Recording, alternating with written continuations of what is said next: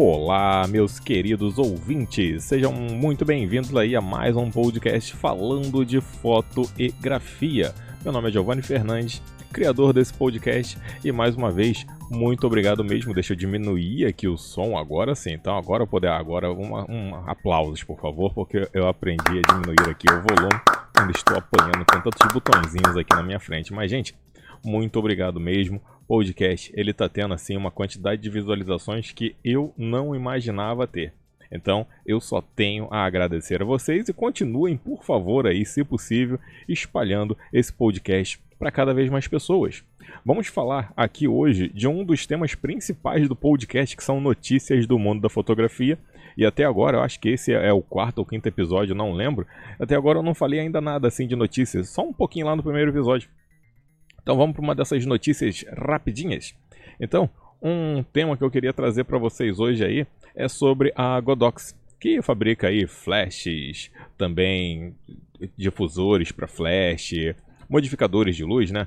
Ela anunciou que vai cancelar aí a, ela vai dar uma descontinuidade aí o suporte a um tipo de flash conhecido como Godox A1, que eu já falei até um tempo atrás no canal, muito tempo mesmo, lá para 2017 e simplesmente acabou o suporte. Então, se você tem, tem, se você não tem, não tem.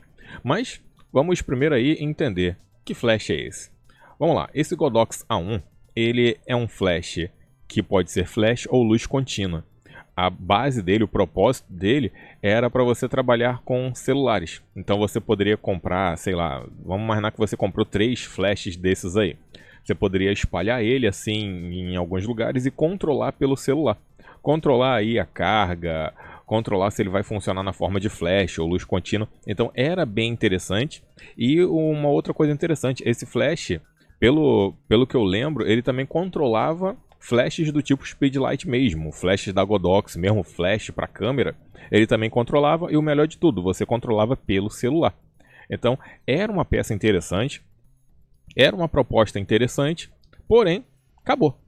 E você imagina, poxa, uma ideia tão bacana dessa, por que, que acabou? Vamos lá, vamos entender os problemas. Eu vou até deixar aí a notícia para vocês, mas basicamente a Godox ela largou isso porque eram poucos dispositivos Android que tinham suporte. Então, basicamente, eles criaram essa programação, fizeram com que esse hardware se comunicasse com o software, que seria no caso o aplicativo do celular, só que, aparentemente, pelo que eu entendi aqui, a preferência sempre foi para os aparelhos iPhone. E, infelizmente, essa, vamos dizer, essa falha, esse erro, não é uma exclusividade aí da Godox.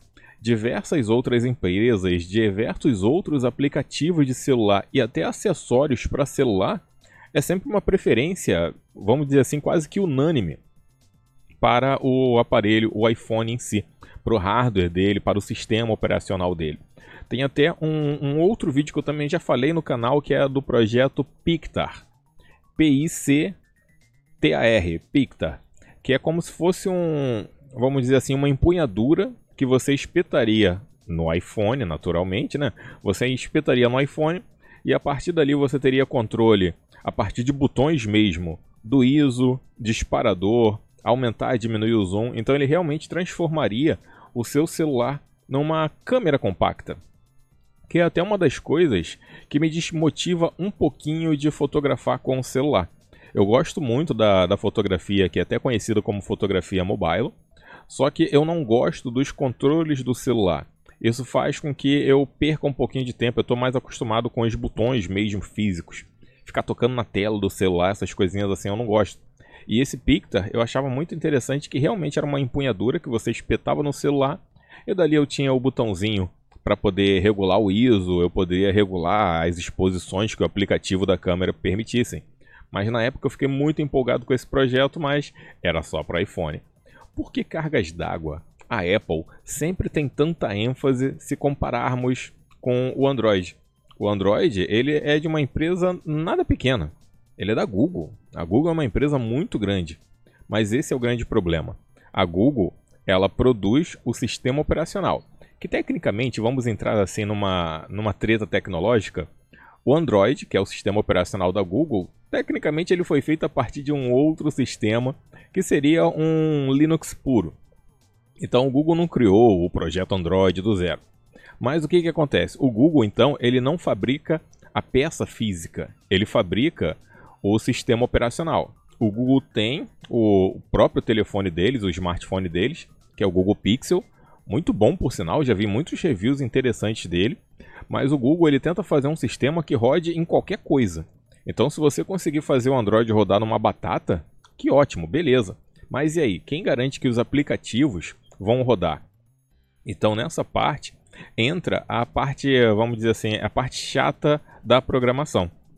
Por exemplo, eu como sou da área de tecnologia, eu entendo que você programar uma coisa para diferentes sistemas operacionais é um pouquinho chato.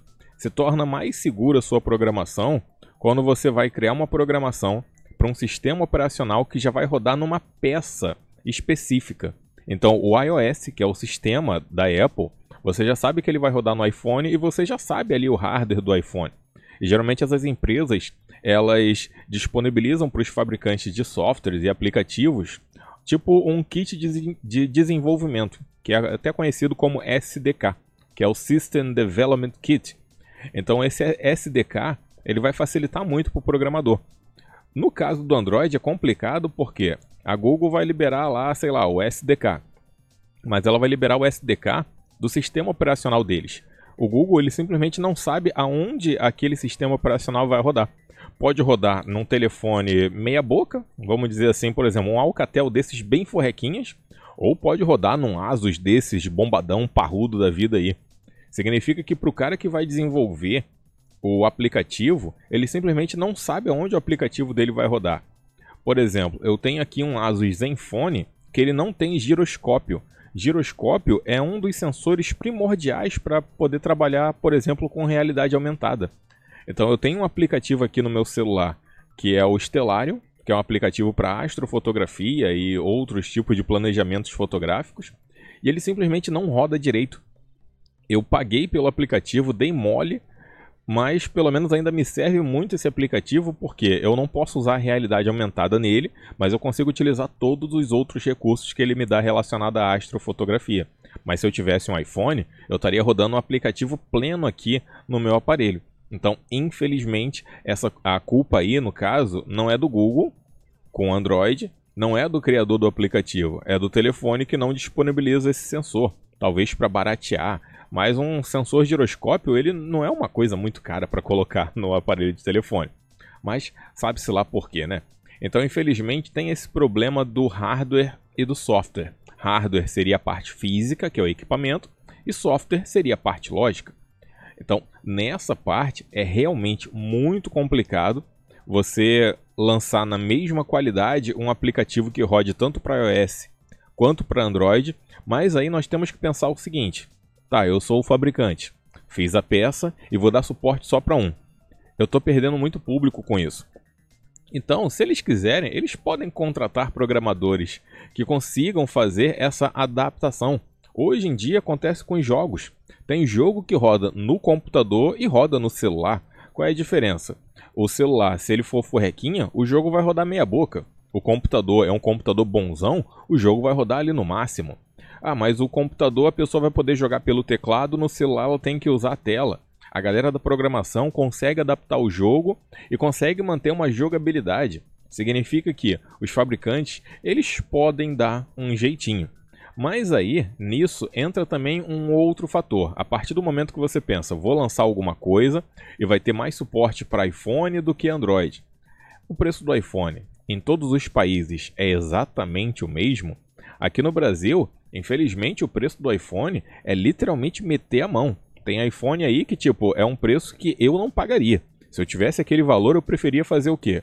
Comprar um, um Siena, comprar um. Eu, eu, eu, compraria um Monza, adoro Monza, Del Rey, Fiat 147. Se por, por acaso alguém estiver me escutando e não entendendo nada do que eu estou falando, eu estou falando de carros clássicos e antigos, principalmente Fiat 147. Depois coloca aí no Google, Fiat 147. Você vai ver que espetáculo de carro que é. E eu não estou sendo sarcástico. É, eu realmente amo esse carro, eu adoro junto com o Uno, aqueles Unos bem forrequinho 89. Mas vamos lá. Então o preço do iPhone no, no Brasil e também em vários outros países muda muito. E às vezes é o, é o mesmo iPhone, as mesmas peças, é a importação, felizmente, impostos, taxas, fica bem assim inalcançável. A galera, muitas vezes eu vejo canais de fotografia o cara tá fotografando lá com aquelas Nikons topzera, aquelas Canon topzera, as Sonys, até porque lá fora tá tendo muito assim, uma andança da galera tá utilizando Sony. Literalmente lá fora, Nikon e Canon, ela já não tem mais aquela mesma abrangência. A Sony ela meio que tá tomando tudo. Mas aí eu vejo a galera de fotografia de rua tá utilizando ali, aí pega aquela câmera com aquela baita lente e do nada tá gravando com um baita celular, um iPhone desses de última geração aqui no Brasil é, é, literalmente difícil você chegar a esse patamar dos fotógrafos gringos, porque você vai ter que desembolsar muito dinheiro. E eu vejo isso em canais que é uma galera que não leva a fotografia como profissão, a fotografia como hobby. E é, tipo, é complicado você imaginar que aquele cara tá fotografando como hobby e ele tá com os equipamentos que aqui no Brasil um profissional almeja. Então, infelizmente, é uma diferença econômica muito grande sei lá, eu posso estar errado aqui no que eu vou falar aqui, mas eu vejo aqui que, por exemplo, no Brasil, a classe média alta, lá, sei lá, em país de primeiro mundo, tipo os Estados Unidos, seria uma classe baixa que consegue comprar lasanha quase todo dia. Então, é uma diferença muito grande. E um outro problema que acontece, por exemplo, para Godox mesmo finalizar esse, esses processos é que o Android ele se atualiza muito e toda literalmente todo ano tem uma modificação, enquanto que no caso da Apple, o iOS ele não tem tantas modificações drásticas assim, principalmente no visual. Ou seja, para o cara que vai programar, vai fazer um aplicativo e ele vê que o sistema operacional está mudando de tempo em tempo, é complicado. Tanto que eu mesmo, eu tenho um Galaxy S3, que é um celular, se eu não me engano, de 2011, que ele funciona ainda comigo, eu uso para bastante coisa, só que eu não uso o Android puro nele, eu uso uma modificação do Android, que é o Android chamado Cyanogen Mod. O Cyanogen Mod é um projeto igualzinho é o Magic Lantern na Canon. O Magic Lantern é tipo um firmware que você instala no cartão de memória do, da sua câmera e a câmera ela recebe novas funcionalidades. No caso do Android, esse Cyanogen ele é justamente uma modificação do sistema operacional para que você consiga ainda utilizar o telefone. Porque o meu Galaxy S3 Mini, ele parou no Android 4.4.4. Eu não conseguiria rodar, por exemplo, o Android 7.1 nele, que é o que eu faço hoje. Mas aí o que, que acontece? Uma galera, não oficialmente, chega, pega o sistema, desenvolve um sistema, pega o sistema operacional mais novo aí da Android e tenta ir aos poucos adaptando ele no telefone. Então eu instalei ele no telefone, eu utilizo até para muita coisa. Eu uso esse, esse telefonezinho como webcam, por exemplo. Eu utilizo também como despertador, uso como rádio. Um dos problemas foi justamente esse. Esse Cyanogen Mod, ele não consegue rodar o rádio FM. Então eu tive que entrar no fórum, fazer muitas perguntas, muita gente cooperando ali para conseguir fazer o, a, a rádio FM funcionar. Porque o aplicativo que a galera garantia que funcionava, funcionava lá fora. Aqui no Brasil era outra coisa. Então a galera foi me indicando, aí achou uma pessoa ali que já tinha feito essa modificação, ela mesma modificou o aplicativo. Então olha a trabalheira que o usuário tem que ter se ele quiser continuar utilizando um telefone de 2011. Felizmente, na fotografia ainda não tá essa. Desculpa, mas eu vou falar um termo uh, que eu considero pesado. Uh, infelizmente, na fotografia ainda não tá essa porcaria toda. Porque na fotografia ainda dá para você pegar uma câmera de 10 anos atrás e utilizar de boa. Mas se você quiser acompanhar as tecnologias com a sua câmera, aí sim, me desculpem novamente o termo, aí você se ferra bonito. Eu, por exemplo, eu tenho uma T3i e uma T4i que elas simplesmente não foram inclusas no projeto aí da Canon de fazer a câmera virar um, uma webcam. Então eu paguei 50 contos numa placa de captura bem forrequinha da EasyCap DC, é, DC60, achando que a imagem ia ficar uma porcaria, mas me surpreendi. Eu consigo agora então utilizar a minha câmera e plugá-la direto no computador. Mas aí tem outro problema. Eu quero utilizar a câmera como webcam. Não dá Porque o que, que acontece? Quando eu jogo a câmera, a imagem da câmera para o computador pela placa de captura, fica aparecendo os controles ali da câmera. Controle de exposição, isso e aquilo. Então, mais uma vez, eu tenho que recorrer ao quê? A um firmware adulterado, que no caso é o Magic Lantern. Pelo Magic Lantern, eu consigo desligar tudo da minha T3i e da minha T4i. Aí eu posso utilizar sem problema nenhum no computador. Então, infelizmente, olha a titica que é. Se você tem uma peça antiga, um telefone, uma câmera, se você tentar seguir as atualizações, as novidades, você simplesmente é ignorado. Ah, os fabricantes, eles realmente querem que você esteja sempre comprando mais e mais e mais. Aí nessas horas, eu vejo como tem, vamos dizer assim, mentalidades diferentes. Porque eu lembro, eu gosto muito assim da, da cultura japonesa, até por causa dos animes, que são os desenhos japoneses.